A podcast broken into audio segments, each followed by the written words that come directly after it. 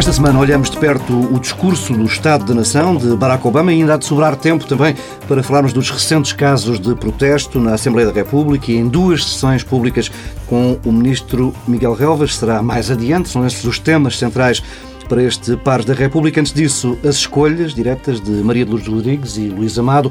Hum, Maria Luz Rodrigues hum, decidiu trazer para este primeiro pedaço de conversa a questão da limitação dos mandatos autárquicos e a indecisão da Assembleia da República em clarificar esta lei.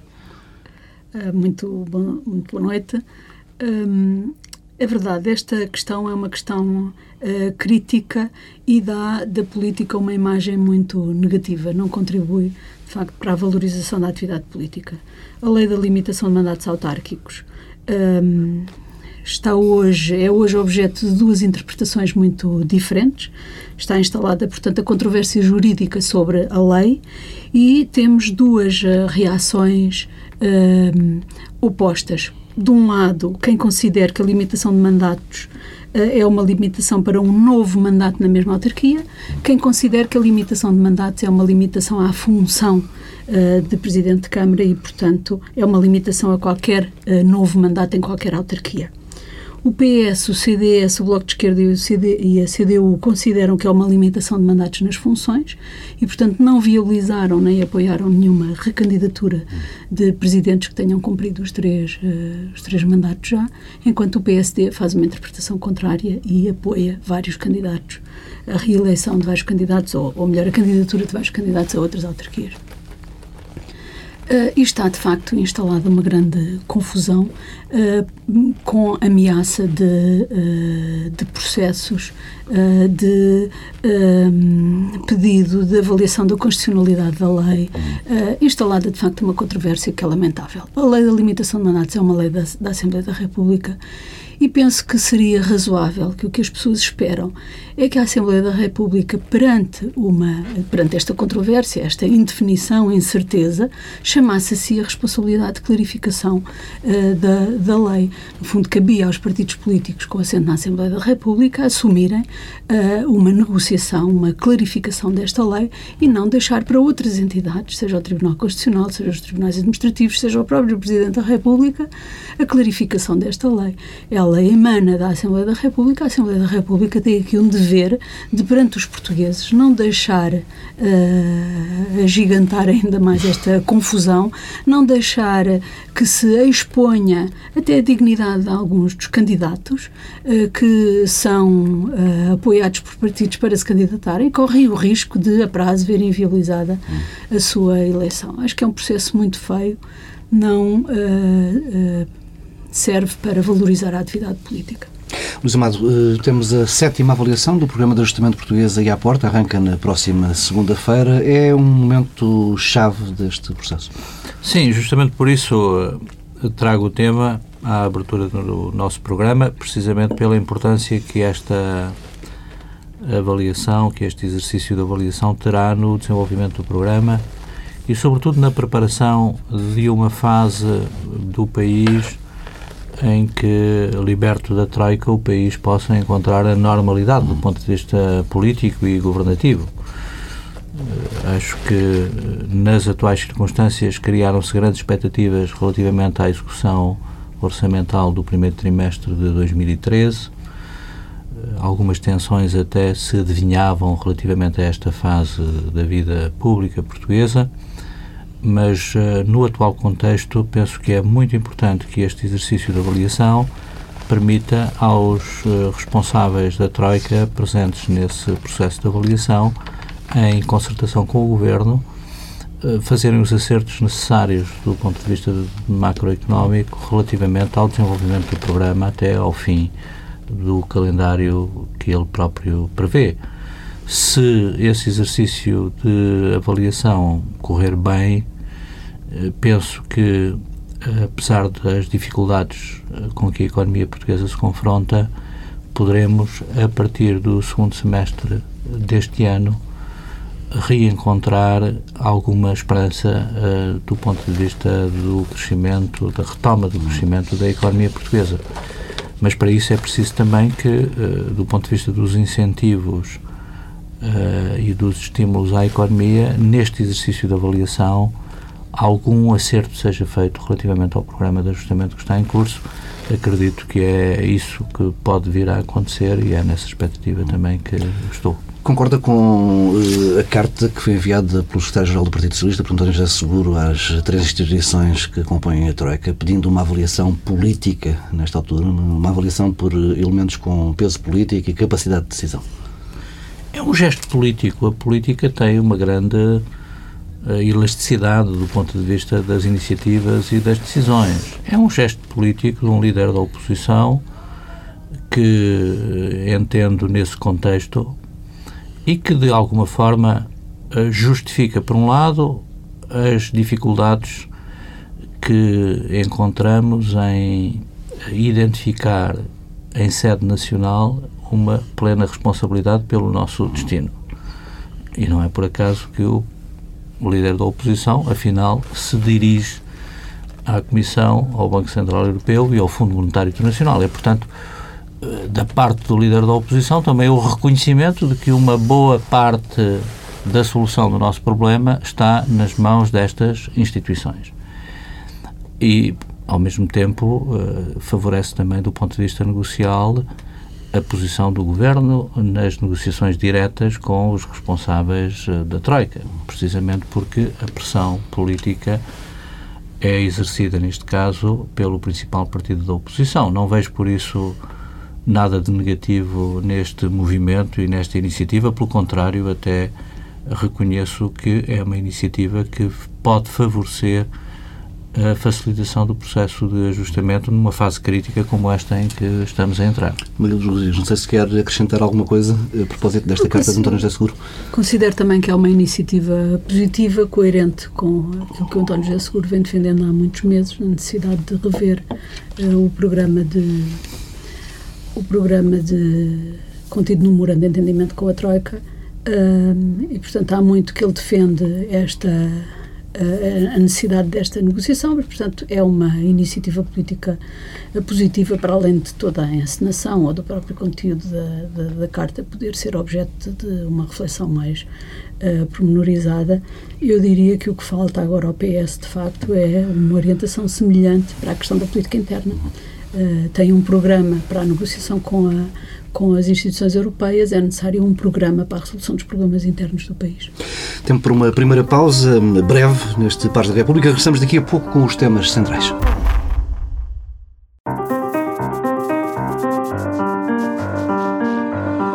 Estamos de volta com um ligeiro regresso ao passado, mais precisamente à semana que passou e ao discurso do Estado da União de Barack Obama. Há quem afirme que o discurso foi como uma espécie de seta apontada ao coração da classe média, o verdadeiro motor do crescimento económico, como disse Obama.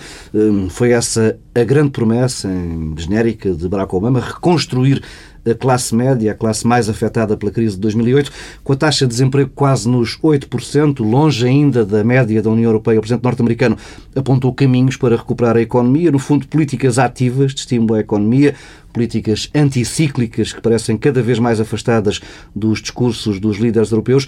Bem sei que aqui pela Europa a crise de 2008, a crise do subprime, acabou por desencadear um outro mergulho na recessão, a crise das dívidas soberanas, mas, uh, Luís Amado, podemos dizer que do outro lado do Atlântico há uma outra resposta à crise, uma, uma resposta mais eficaz? Não sei se é mais eficaz. Vamos ver como é que a situação vai evoluir uh, na economia americana. A economia americana confronta-se também com grandes desafios, mas tem, apesar de tudo, um problema político diferente do problema político europeu.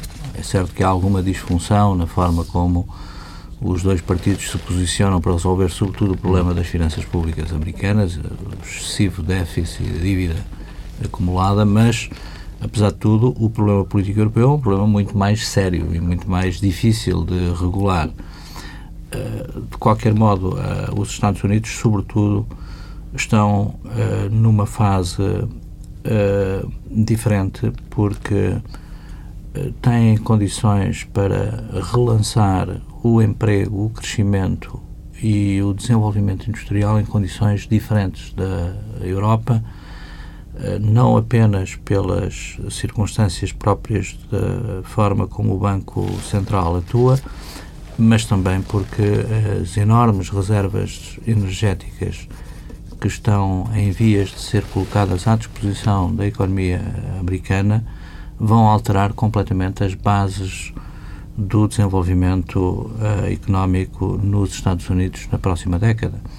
E, portanto, este discurso é um discurso que uh, imprime um cunho de confiança, de grande confiança e de grande incentivo ao desenvolvimento da economia americana, na certeza de que uh, a economia americana tem hoje trunfos que não tinha há uma década atrás. E é nessa expectativa que o discurso de Obama se coloca, de relançamento da atividade económica, de uma nova fase de crescimento da economia americana e de uma perspectiva bem diferente relativamente ao que têm sido os indicadores mais penalizantes da vida económica e social americana nas últimas décadas. Uh, Maria Luz Rodrigues, eh, faz falta à Europa este tipo de, de discurso? Uh, Há condições na Europa para que exista este tipo de discurso?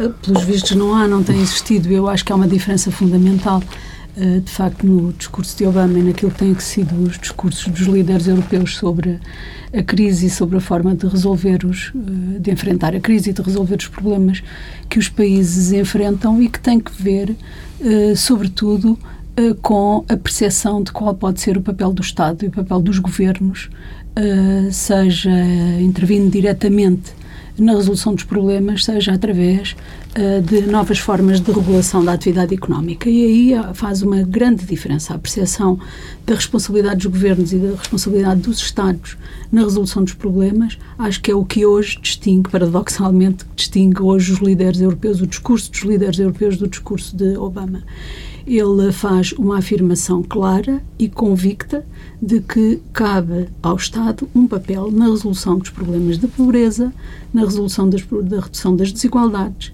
na resolução do problema do desemprego, na resolução dos problemas da regulação da atividade económica, seja ao nível das atividades financeiras, seja no que respeita à indústria, na alteração do paradigma energético. Tudo isto são elementos muitíssimo importantes do discurso de Obama e que, na base, na minha opinião, têm essa grande diferença de perspectiva. Ao nível.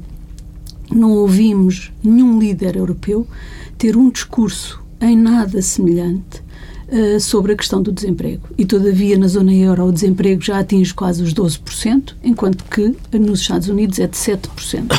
em alguns países da Europa, o desemprego uh, não conjuntural, o desemprego estrutural, como no caso de Portugal, que se avança com números para um desemprego estrutural da ordem dos 14%, significa o dobro do desemprego nos Estados Unidos, que não é um desemprego estrutural, e não encontramos um líder europeu que tenha um discurso uh, convicto sobre a responsabilidade do Estado na resolução deste até temos, problema. Até temos sinais contrários. Tivemos Passos Coelho na semana passada a afirmar claramente que o Estado foi um travão ao desenvolvimento do país nos últimos anos. É, é muito preocupante a forma como na Europa se está a encarar este problema. Reagem hoje os líderes políticos da mesma forma que reagiam há sete anos, há dez anos, quando o desemprego estava nos níveis em que está hoje o desemprego nos Estados Unidos e hoje quando atingimos o dobro e temos problemas gravíssimos, não se fala, uh, não há um discurso, não há um pensamento sobre uh, o que é que é este desemprego, quem são estes desempregados, qual é o seu nível de qualificações,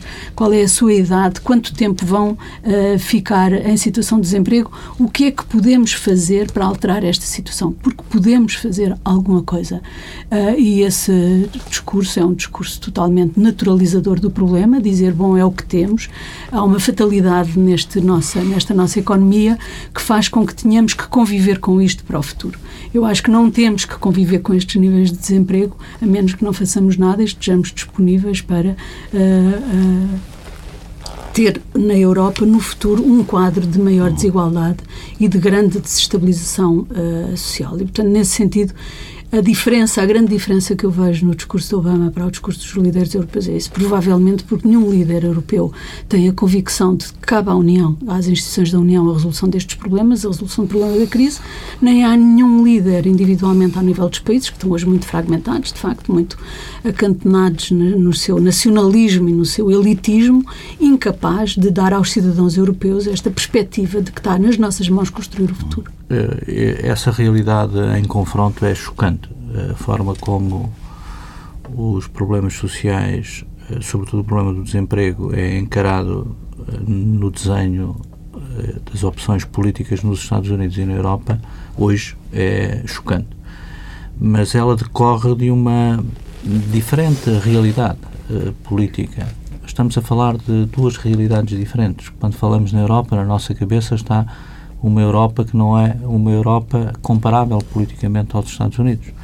E por isso o discurso de Obama é o discurso do Presidente dos Estados Unidos, com toda a legitimidade que decorre, aliás, de uma eleição muito marcada por esse debate ideológico, já que o Partido Republicano uh, afastava justamente o Estado até do essencial da regulação da vida económica, social do país. Uh, a diferença é que a Europa vive um momento de enorme sobressalto político. Uh, foi apanhada nesta crise no meio de um percurso uh, longe ainda de concluir a arquitetura institucional e política do que pode ser uma união política que não serão nunca uns Estados Unidos da Europa, mas que será uma união política em condições eventualmente de imprimir à vida europeia uma realidade mais próxima do que é hoje a realidade uh, da política americana.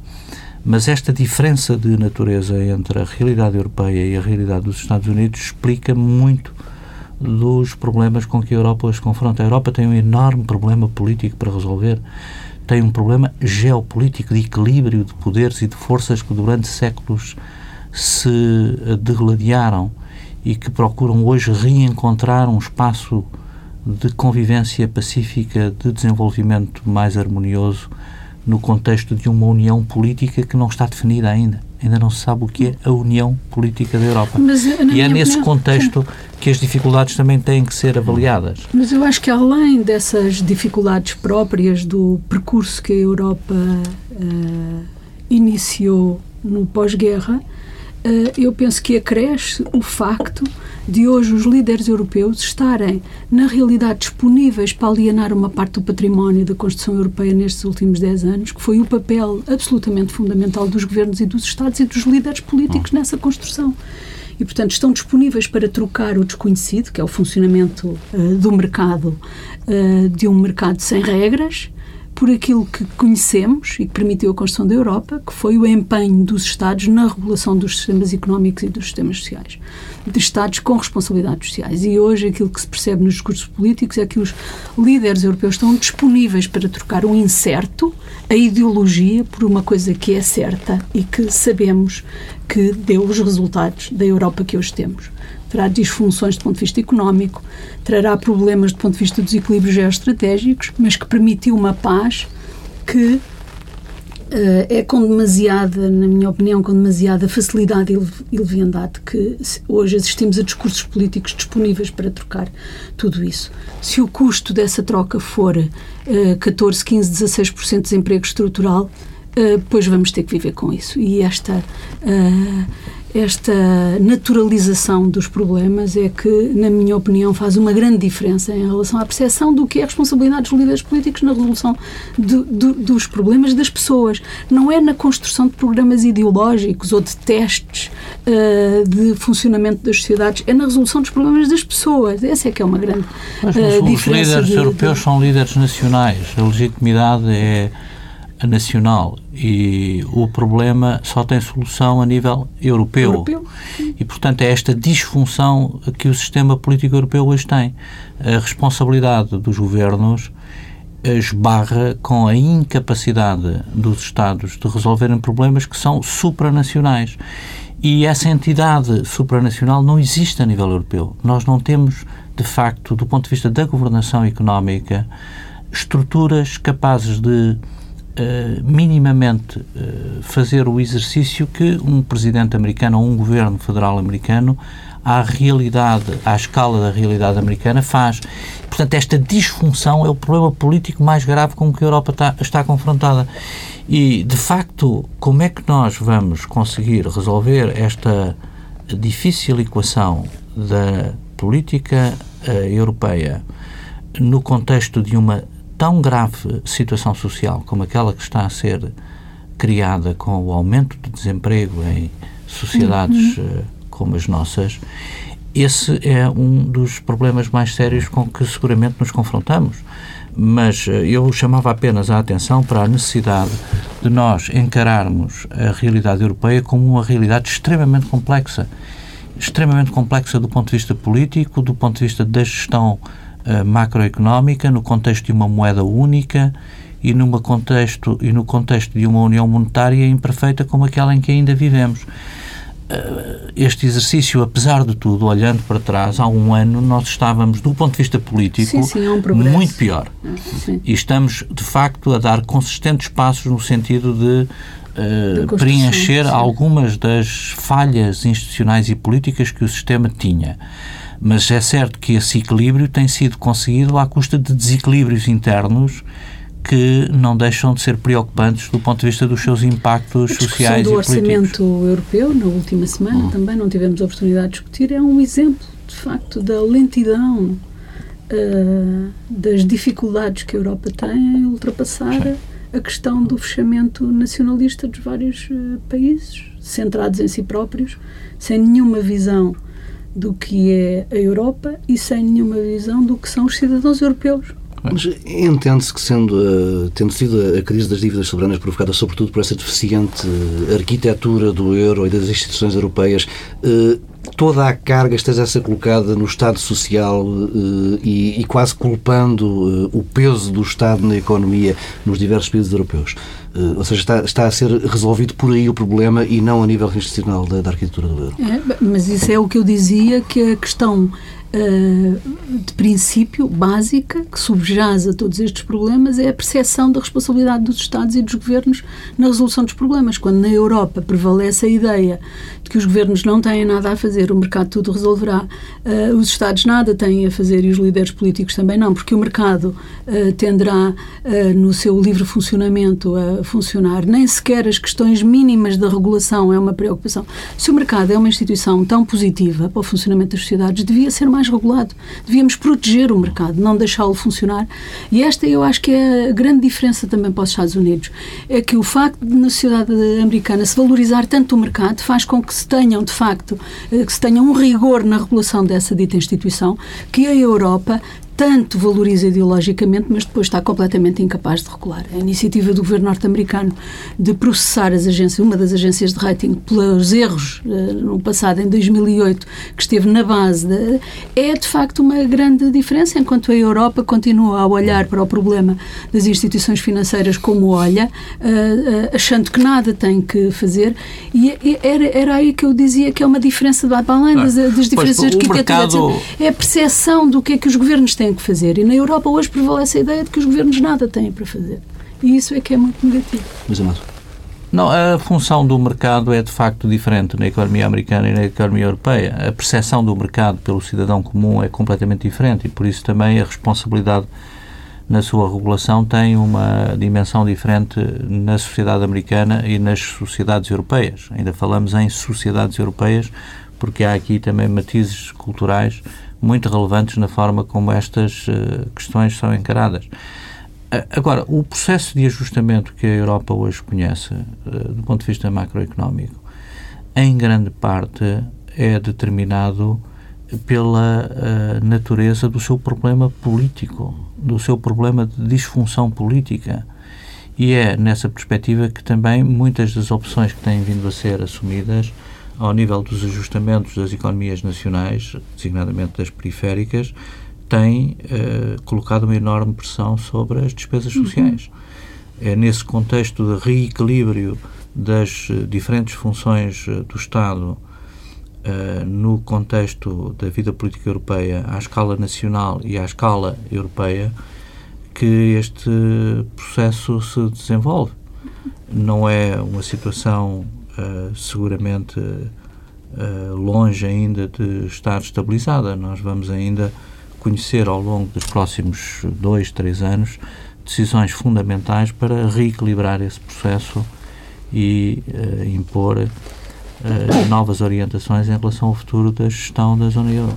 Bem, deixaremos para outra edição outros pontos deste discurso de Barack Obama.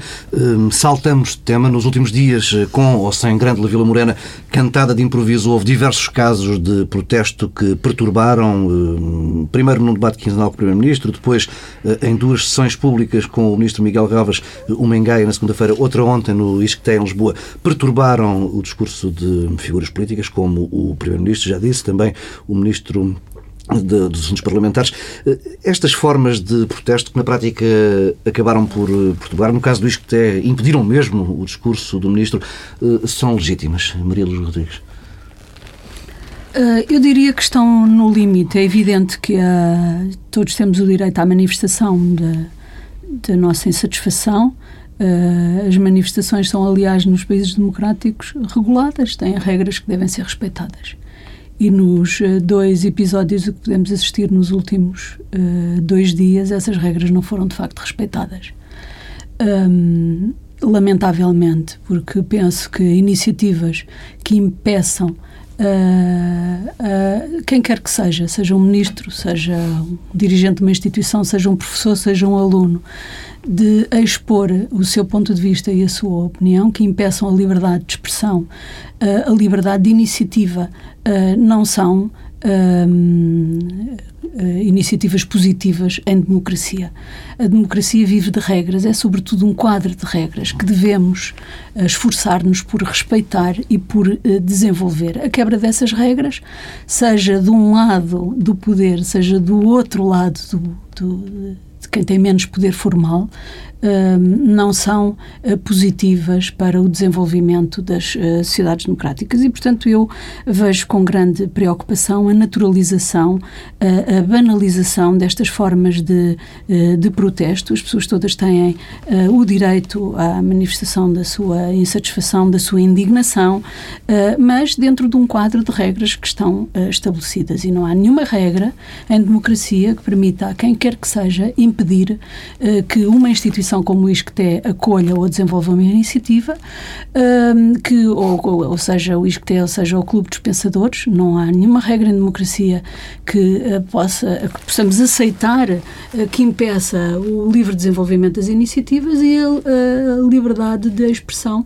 de, das pessoas, seja o que for, seja um membro do governo, seja um cidadão comum. Uh, e, portanto, este tipo de violência, uh, de agressão de parte de segmentos da sociedade contra outros segmentos da sociedade, penso que devemos olhar com eles com grande preocupação e devemos combater este tipo, não, não apenas através da sua crítica, da reflexão sobre estes acontecimentos, combatê-los criticando e criando novas regras, se necessário for, para que, no fundo, possamos conviver todos em liberdade. Luís Amado. Não tenho muito mais uh, a acrescentar do que foi dito. Uh, estou inteiramente de acordo com o que foi dito. Nós temos todos a noção de que o país vive um problema uma situação muito delicada do ponto de vista social. Há muita gente afetada por esta crise. É uma crise com uma violência e uma profundidade pela forma como atinge as pessoas, as famílias, as instituições e, portanto, há descontentamento que se manifesta em, muitas circunstâncias, mas, como foi sublinhado, a democracia integra e aceita eh, o direito de manifestação e a liberdade de expressão dentro de limites e de regras que uh, não colidam com os outros direitos, designadamente os direitos do governo e os direitos das instituições, das instituições uh, realizarem as suas iniciativas em total uh, liberdade e sem serem condicionadas por pressões exteriores. Este processo político também já o vivemos, estas experiências, felizmente, do ponto de vista da experiência portuguesa, têm sido muito circunscritas a setores sociais eh, mais ou menos limitados. Não temos visto eh, que o problema social em Portugal tenha tido uma expressão de violência ou de revolta eh, que já atingiu noutras sociedades em crise por essa Europa fora. mas apesar de tudo são indicadores de um desconforto e de uma situação social que se agrava e que devem merecer a atenção de todos, designadamente das instituições, que devem ter a preocupação de acompanhar estes fenómenos com particular uh, a, questão, a questão aqui é também da, do facto deste tipo de manifestações ser totalmente inconsequente. E depois, e no dia a seguir? E no dia a seguir? Uh, o que é que acontece, como é que esta, uh, estas manifestações podem ser canalizadas para alterar uh, alguma coisa com significado para as pessoas que estão insatisfeitas e que estão neste momento em, em situação de sofrimento. Isso, por um lado, é em consequência deste tipo de, de ações e, por outro lado, o facto de o governo também reagir considerando que estas ações são naturais, não são naturais. Uh, e pagaremos todos caro no futuro. Aliás, hoje já estamos a pagar uh, caro uh, o facto de ter havido demasiada condescendência no passado com ações do mesmo tipo. Nós vimos o PSD, no passado, dar uh, apoio a iniciativas deste tipo quando elas se dirigiam a governos de outra, de outra de outra cor partidária, digamos assim. Portanto, hoje, uh, ninguém, no futuro, ninguém ficará salvo. O que eu estou a dizer é que se uh, no fundo, deteriorarão muito as condições de governabilidade uh, dos sistemas democráticos se nós formos condescendentes e se não tivermos um pensamento claro sobre este tipo de ações e a forma como elas podem e devem ser enquadradas. Mas, Amado, via hum, com bons olhos uma condenação mais veemente deste tipo de atos, de, pelos, pelos elementos ligados à maioria, PSD e CDS, e também pelos elementos do governo. Tem havido uma desvalorização e não tem passado disso. Não, é, foi sublinhado. É, no fundo, quem está hoje no governo e na maioria é, está de alguma forma refém também das suas próprias posições no passado e, portanto, este ciclo vicioso em que o eleitoralismo fácil muitas vezes favorece acaba por retirar alguma capacidade de ação a quem tem que agir e intervir. Eh, apesar de tudo, nós estamos numa fase muito delicada. Eh, precisamos de garantir as condições de estabilidade eh, política e governativa e é preciso que o governo e as instituições em geral sejam capazes de reagir consequentemente a este tipo de deriva que algumas destas iniciativas têm vindo a provocar. Eh, acredito que um governo não se deixa intimidar por este tipo de pressão, mas que ela faz moça faz. Eh, e o impacto mediático que têm estes atos não deixa de ser eh, exemplar para outros setores que têm ou que veem nestes atos exemplo para futuro não deixa de ser preocupante a situação que temos, mas também não a valorizaria muito mais. Porque Eu só valorizo na medida em que aquilo se passou numa universidade. Um, na e não gostaria, na minha universidade, e não gostaria no futuro que qualquer outra iniciativa, fosse qual fosse, a iniciativa de mais alinhada com as. Uh, uh, as visões ou as percepções dos problemas do Bloco de Esquerda, do Partido Comunista ou do Partido Socialista ou do PSD, que o pluralismo que hoje existe nas universidades, o pluralismo Sim. de visões e de pensamento, pudesse ser sujeito a contra-ações, digamos assim, impeditivas de que elas ocorressem. Porque o pluralismo é absolutamente essencial na vida das universidades e na vida democrática das uh, sociedades também. E isto são uh, atos contra o pluralismo, contra a democracia, é assim que eu os vejo. Sim.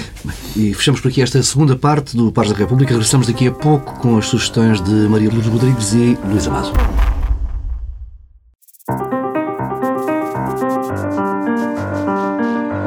Estamos de regresso com uma agenda mais agradável, menos pesada. Uh, Maria Lourdes Rodrigues sugere o livro Porque Falham as Nações. Eh, porque falham as nações ou as origens do poder, da prosperidade e da pobreza, de dois autores norte-americanos, o Darren Asimoglu e o James Robinson. Eh, é um livro escrito de uma forma simples e acessível. Eles estão, são historiadores de, de, economia, historiadores económicos, Uh, é um livro destinado a uma grande divulgação e que trata os temas, portanto, da história, da economia e da ciência política. É muito interessante porque, uh, porque eles procuram responder a esta questão que preocupa uh, muitos cientistas sociais. Porque é que existe uma tão grande desigualdade entre as nações?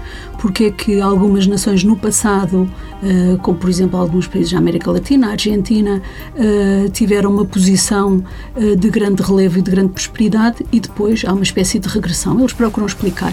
Há muitas explicações baseadas na história e na cultura ou até nos recursos naturais das nações e o que eles vêm dizer é que não é, não há nenhuma história natural.